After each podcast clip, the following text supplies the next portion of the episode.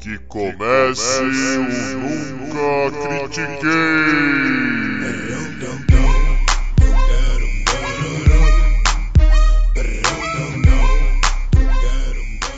Boa noite, bom dia, boa tarde. Bem-vindo a mais um episódio do podcast esportivo embasado não jornalístico e zoeiro Eu Nunca Critiquei. Eu sou Maurício, the host with the most, o seu Jimmy Johnson desse episódio. E comigo, o meu Rick Bob de hoje é o Arthur Bindi. E aí, Bindi? E aí, Maurício, muito obrigado pela introdução com o Rick Bob, uma lenda do esporte, só que não. só que que não. É, galera, quem reconheceu o nome Rick Bob dos filmes do Will Ferrell, é, fica tranquilo que esse episódio não é um episódio sobre filmes. Esse episódio é pra gente falar um pouco do panorama esportivo e das coisas que vem acontecendo nos últimos dias, né, Maurício? Sim, sim, é isso mesmo. Muitas coisas aconteceram nessa semana. Tá, tá, tá, tá foda, vamos falar assim, vai? Tá foda é uma ótima definição. Vamos começar então com o nosso tema principal do episódio, com o tema que gerou a maior polêmica e gerou a maior repercussão positiva que poderia ter acontecido, de tudo que aconteceu. A gente vai falar do incidente da NASCAR com o piloto Bubba Wallace, Daryl Bubba Wallace Jr. Ele é o único piloto negro na NASCAR. E para quem não está familiarizado, eu quero colocar isso de uma forma que também não pareça preconceituosa do meu lado. Mas a NASCAR é um esporte que nos Estados Unidos e culturalmente ele é muito associado a um grupo cultural redneck. Posso colocar assim, Maurício? Pode, pode. Redneck, que numa tradução livre é o, seria um caipira. Então é um esporte automobilístico gigante nos Estados Unidos Entendeu? Assemelha-se muito para dar uma referência a Stock Car aqui no Brasil, só que ele é competido de uma forma completamente diferente. E assim, ele é muito associado às origens brancas de muitos estados americanos. É muito complexo isso. E mas por que, que a gente pode colocar dessa forma sem problema? Ele era um esporte que permitia que se hasteasse a bandeira confederada americana, que é a bandeira dos estados que lutaram contra a libertação dos escravos, que lutaram do lado errado da história na guerra entre Norte e Sul dos Estados Unidos. E até o presente momento era-se aceitável esse tipo de, de postura e de representação e de apresentação durante um evento da NASCAR. Era um esporte que permitia isso, dado ao seu grande público consumidor que tinha uma vertente totalmente ligada a esse lado da história. O que aconteceu nos últimos dias? A NASCAR é um esporte que voltou às competições dos Estados Unidos e esse único piloto negro, Bubba Wallace, tem sido muito vocal nas campanhas do Black Lives Matter, nas campanhas do Vida Negras Importam, nas campanhas contra a brutalidade policial ele tem sido muito vocal, ele não se escondeu. E vários pilotos foram ao público em apoio a ele. A NASCAR veio ao público em apoio a ele. E na última corrida que teve no último final de semana, foi reportado que foi encontrado um. Como é que eu posso traduzir isso? Um laço de enforcamento dentro do da garagem dele e somente da garagem dele. Então, assim, e para quem não conhece a história, é, a, gente, é ontem, tá? Nossos avós todos estavam vivos quando o que eu vou contar agora aconteceu. Negros eram enforcados em praça pública em atos de racismo nos Estados Unidos. Eu estou falando de 1950, tá? Eu estou falando de logo ali. Eu tô falando de. Eu tô falando de maracanazo, entendeu? É, então assim. Foi uma, algo muito complexo. Foram abertas investigações tanto da NASCAR particular quanto do FBI foi envolvido na história. E a NASCAR veio a público com toda a sua equipe, com todos os pilotos, com todo mundo que poderia da melhor forma possível. Eles não tinham um culpado, não tinham um culpado. As investigações ainda estavam ocorrendo, ainda estavam ocorrendo. E a NASCAR não hesitou esperar essas coisas serem concluídas para vir a público e se pronunciar. A bandeira da da, do Estado Confederado está proibida agora em eventos da NASCAR. Todos os pilotos fizeram uma marcha e andaram ao lado do carro do Bubba em apoio a ele. Os pilotos vieram a público se pronunciar e falar que não iam aceitar mais o tipo de comportamento preconceituoso, seja da torcida, seja de quem fosse. E eles tomaram como missão encontrar quem fez o que fez, por que fez o que fez. E a mensagem de união e de apoio, porque é algo que quem está muito envolvido dentro do movimento do Vidas Negras Importam está pedindo é: vocês ficarem em silêncio não te torna não racista. Ser não racista não é suficiente. A questão é ser antirracista. Então, quando todos eles vêm a público em defesa do Bubba, eles estão se pronunciando, escolhendo um lado. Então, tudo isso está sendo fundamental e está sendo lindo o vídeo da NASCAR. Maurício, por favor, você. É, então, eu eu entendo que a, a, a as investigações deram como como olha não foi diretamente para ele é, aconteceu isso isso e aquilo só que vamos lá eu acho muito muito muito difícil mas assim muito difícil que eles chegaram a mostrar olha não tinha como o cara saber é, na semana anterior que aquela, que aquela ia ser a garagem por causa da pandemia, por causa disso. Eles fizeram uma investigação mesmo.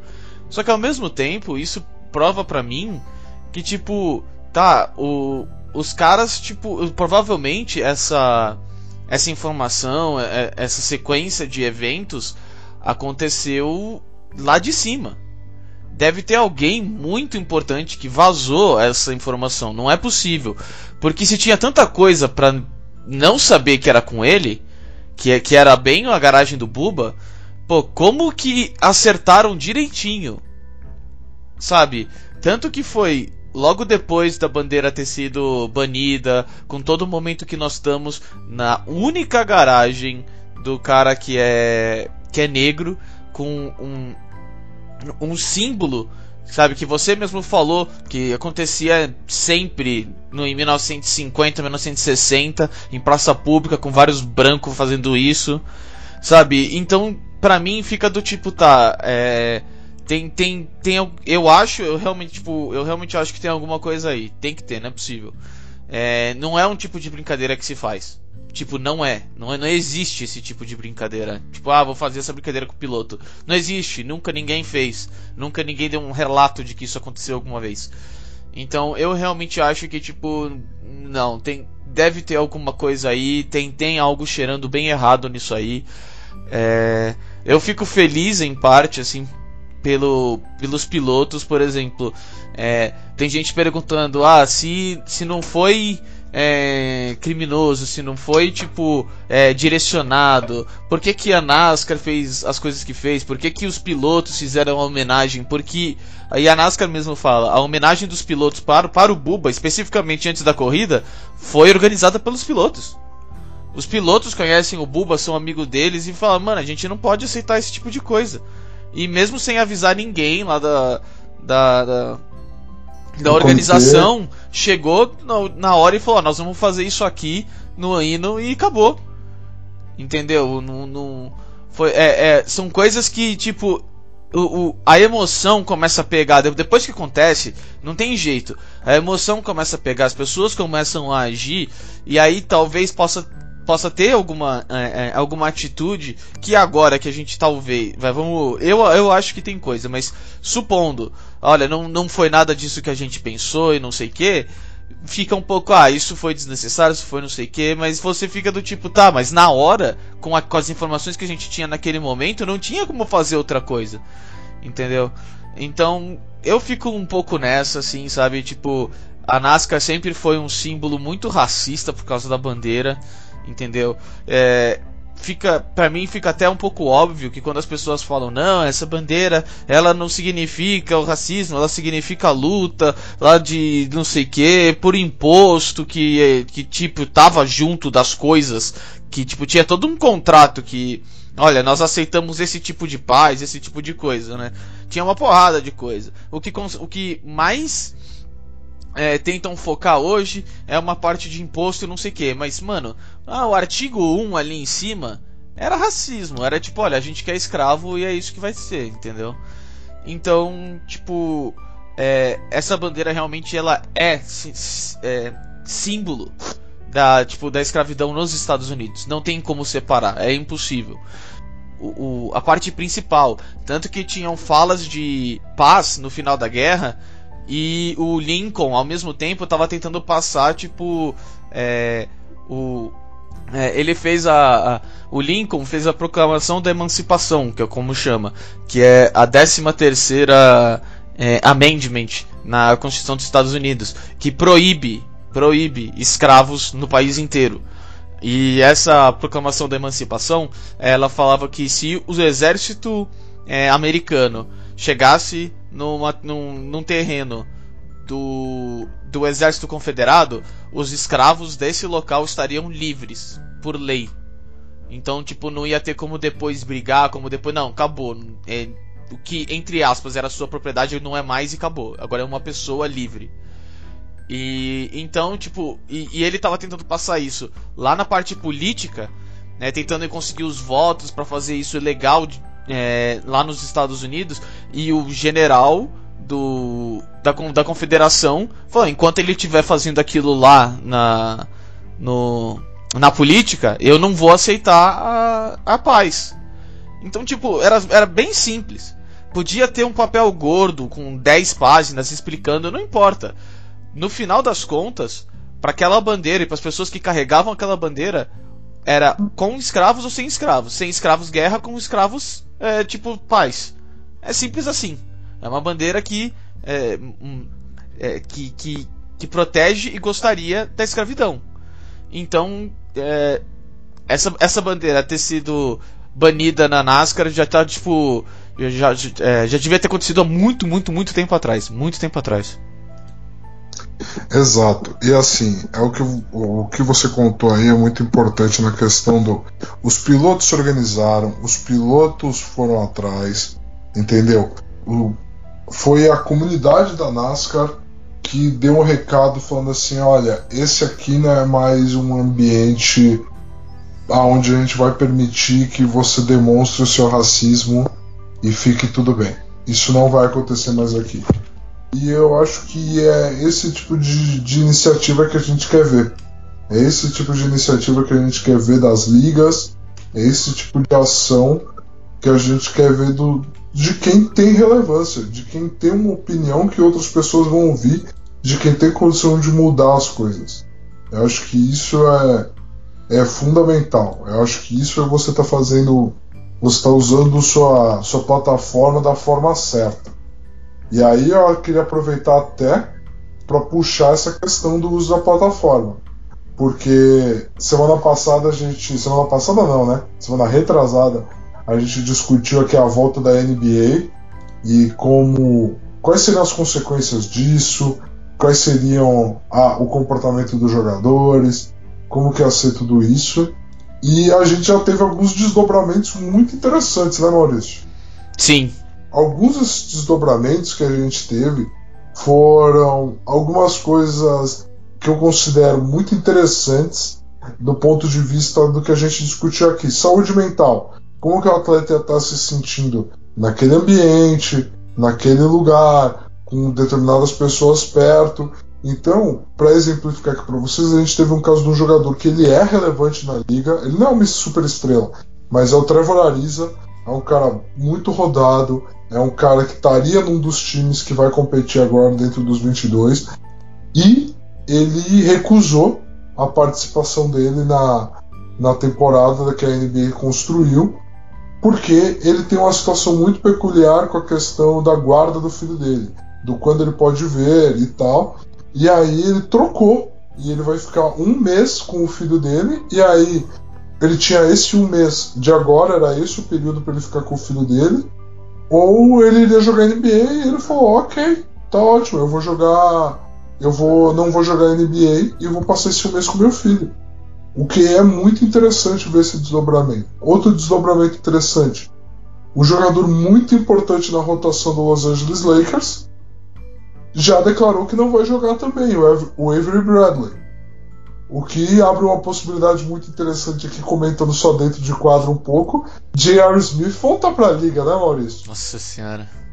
Fazer mais um meme. Não, vai ser sensacional. J.R. Smith voltar pra liga vai ser sensacional. Mas assim, são questões interessantes. E dentro disso, houve um comitê, uma reunião de um, um comitê de jogadores, que aparentemente foi liderado pelo Kyrie Irving entendeu? Estrela do Brooklyn Nets, estrela que deverá competir em Orlando, onde ele tentou organizar os jogadores para convencer eles de que não era correto eles irem competir em Orlando. E aí, Maurício, eu queria a sua opinião, porque assim, alguns argumentos que ele fez sobre a quantidade de incertezas que existe em ir disputar o torneio em Orlando são muito reais e muito palpáveis. Muito. Mas em compensação, outras linhas argumentativas dele foram completamente vazias. E me incomodou muito a questão do ativismo. Eu queria ouvir a sua opinião sobre isso. Ah, é que assim, não tem como. É, ainda mais nesse, nesse momento que nós estamos passando, é difícil, muito difícil você encontrar uma pessoa que está 100% correta. Uma pessoa que vai ter todas as respostas, sabe, prontas é, para as perguntas que nós temos. Então, como principalmente a parte do governo, tanto dos Estados Unidos, Brasil, sabe, outros países, tipo, é, ela não, não existe. O governo simplesmente falou. É, é, como se o governo falasse: não, vamos deixar o mercado resolver o, a pandemia. Sabe, que é o que normalmente lá o pessoal do livre mercado faz nos Estados Unidos. Na hora de passar uma lei por algum abuso ou coisa assim, eles não, não, não, vamos deixar o mercado resolver esse problema pra gente. Coisa que eu odeio. Então, quando a gente não tem, na, na, nossa liderança, a gente não tem essa, essa voz, a gente não tem nem, nem mesmo esse guia, sabe? O que acaba acontecendo é o que nós estamos vendo, entendeu? Do tipo, pessoas com visões diferentes, bem diferentes uma da outra, tentando, sabe, é, passar o seu lado para as pessoas. Se tá certo ou errado, por exemplo, o Kyrie Irving, várias coisas ele tá certo e várias coisas eu acho que ele tá errado. Só que é, eu não culpo ele porque quem que tá tentando, tipo, ajudar ele nesse momento? Ninguém. Sabe, tipo, tem pessoas que estão escutando ele, mas estão tipo, não, mas eu tenho a minha própria ideia. Por quê? Porque ele, por exemplo, ele se vê na mesma posição que o Kairi. Eu tipo, mano, eu também sou uma estrela dessa liga, entendeu? E eu não concordo com tudo que você fala. Então acaba meio que tipo batendo de frente ao invés de tipo, não, vamos discutir as nossas diferenças e chegar num, num, no meio acordo, entendeu?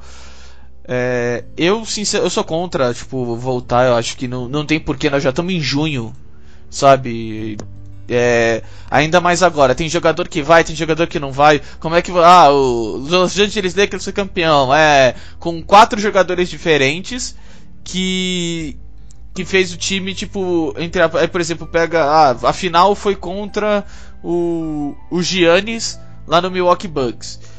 E, e na hora que você vai ver o único jogador que é do Milwaukee de verdade ali que que importava, que aceitou jogar é o Giannis, o resto não foi, por exemplo.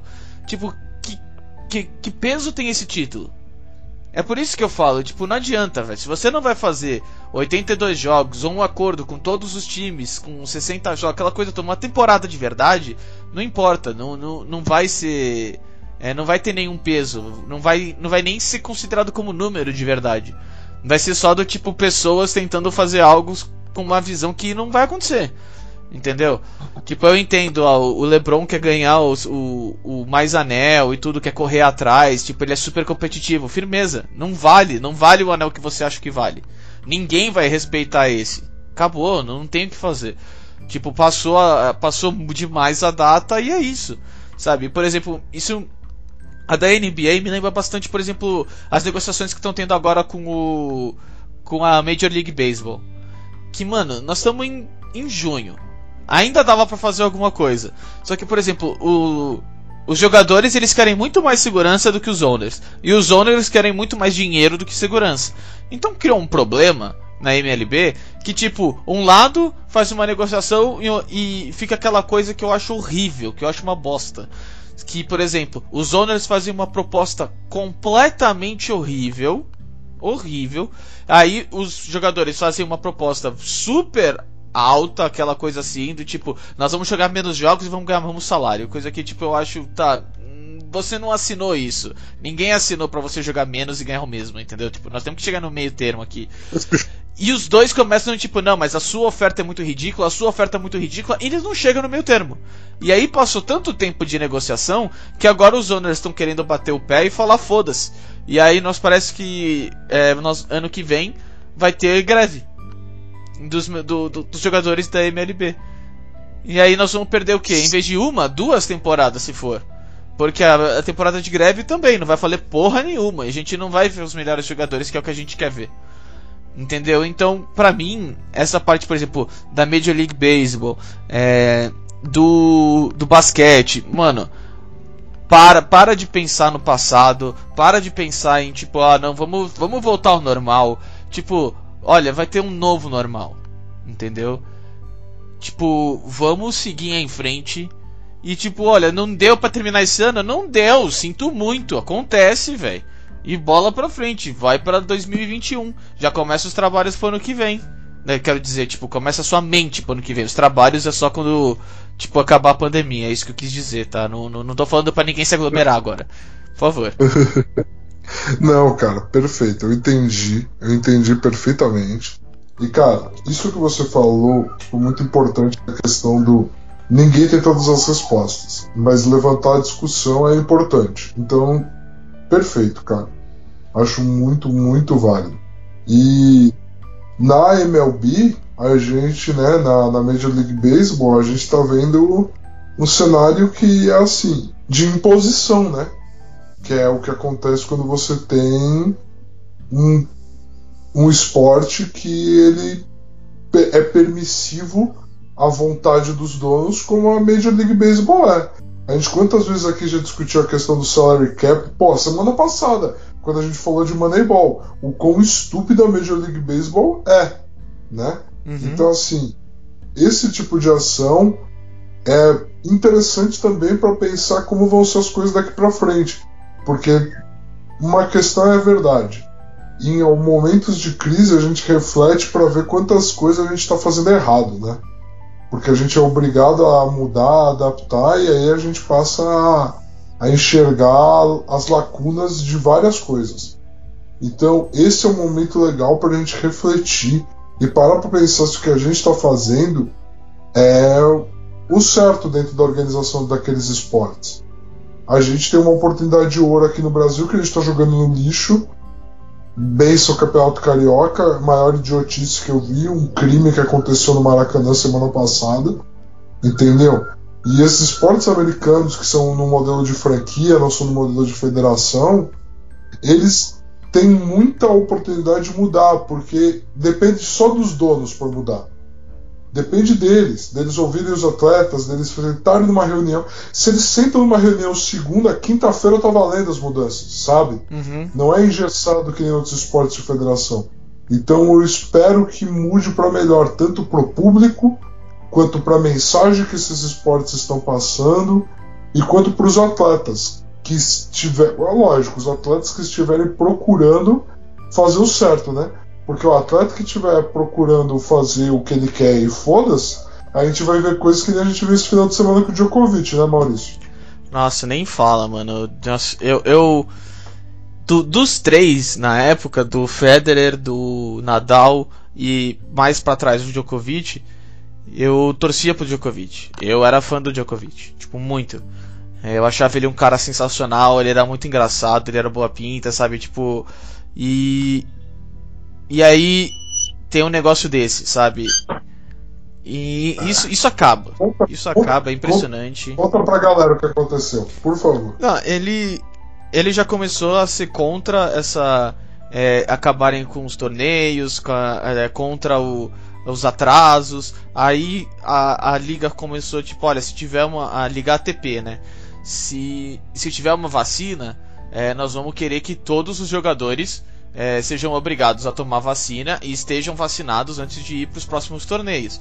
Ele foi contra também, achou não, é, ninguém vai me forçar a, a, tomar uma vacina que eu não quero, blá blá blá. Começou, começou tipo, todas as vezes, sempre que abria a boca era algo errado.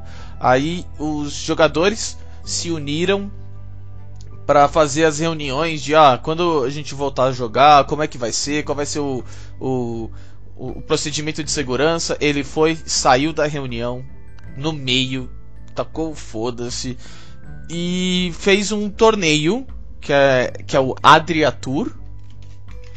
E e esse torneio, ele, ele pegou vários, alguns jogadores que concordavam com ele e começou a fazer, tipo, é como se fosse um torneio normal, torneio tranquilo com é, propaganda, foto do lado das crianças, sabe, tipo, como, como se nada tivesse acontecido, nada. E como ele é o número um do mundo e o cara no momento, é, ele tem esse poder, ele consegue fazer alguns jogadores irem atrás dele, tem alguns jogadores que são babacas mesmo e vão atrás dele. Então, tipo, o que aconteceu? Óbvio. Ele, mais outros três atletas, estão com Covid positivo. E aí você vê, tipo, olha, ó, que surpresa. É verdade, tipo, pô, que surpresa. Óbvio que isso ia dar errado, mas óbvio.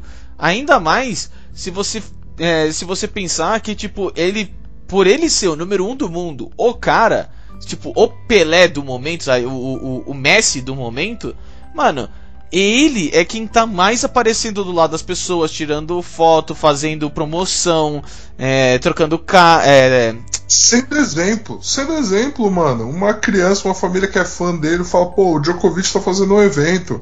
Tá todo mundo em casa, todo mundo meio mal. Ele é o nosso cara, vamos lá, entendeu? Ele tá sendo exemplo negativo.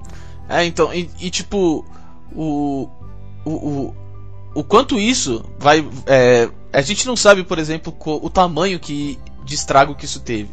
A gente não sabe quantas pessoas foram infectadas por estarem junto desses atletas.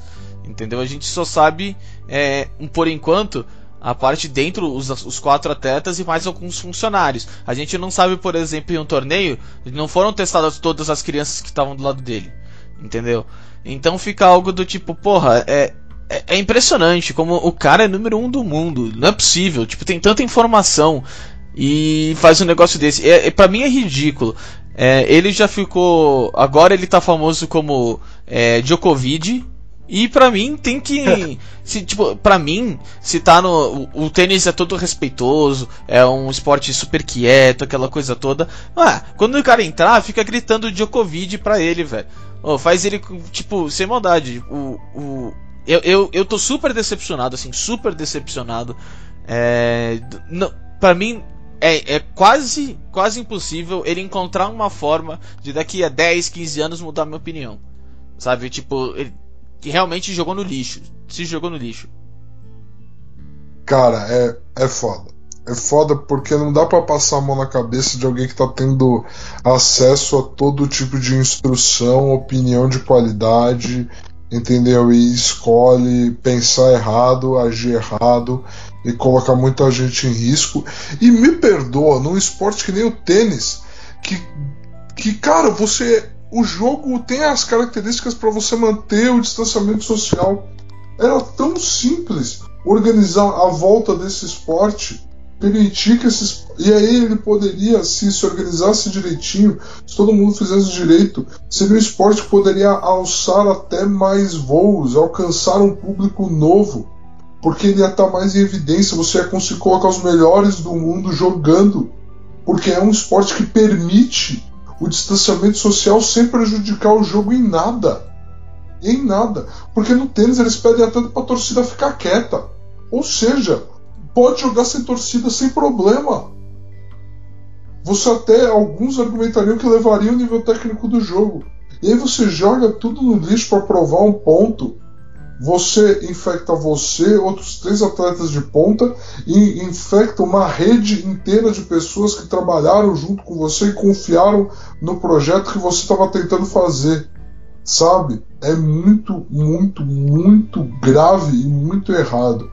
É, eu acho que todo mundo vai consegue, se fizer direito nessa vida, se redimir, aprender com seus erros. Ele já pediu desculpas públicas, só que assim, desculpas não vão ser suficientes. Ele é um multimilionário que tem totais condições de mudar, o, de fazer um, algo grande para mudar o rumo de para onde as coisas estão indo nos tratamentos do Covid, no apoio às pessoas carentes. Então, faça isso. Lógico, ele nunca vai me ouvir, mas assim, é, esse, é essa que é a questão, entendeu? Não é só pedir desculpa no Twitter, cara. É tipo, tentar fazer o certo, porque você precisou cometer um erro gravíssimo para aprender. Porque eu tô assumindo se você pediu desculpas é porque você significa aquelas desculpas, sabe? Então, assim, meu, vai e corre atrás de fazer o certo de verdade. Então, assim, galera, a gente veio aqui falar um pouco de como está o cenário atual, de como os atletas têm respondido nesse momento. É, a gente se manteve curto aqui porque a gente entende que a gente vai ter que esperar muita coisa acontecer. É o ponto do que o Maurício trouxe aqui no meio do podcast. Ninguém tem a resposta certa agora. Algumas coisas são claramente certas, como que a, os pilotos da NASCAR fizeram pelo Bubba, e algumas coisas são claramente erradas, como o que o Djokovic fez. Agora, o que está no meio ali, o que a gente vai ter que esperar para ver, a gente vai ter que esperar para ver. A gente só queria trazer aqui para vocês, para lembrar vocês de que tipo, essas coisas vão acontecer. Então também esteja atento, também esteja informado. É, é, é isso aí, é, Bindão. Muito obrigado. É um episódio relativamente curto para nossa média, mas nem, nem, um, nem de perto menos do que os outros. É, quero agradecer sempre você aqui por não vir no estúdio, ficar em casa, entendeu? é isso aí. Não, pode deixar. E esse estúdio é bonito, hein, mano? Esse estúdio é bonito, então né? É complicado manter longe. É, é, a, é a nossa casa longe de casa. Exatamente. Cara, muito obrigado. É, e ao pessoal, todo mundo que veio até é, agora o final, muito obrigado também. E Fiquem em casa, lave as mãos.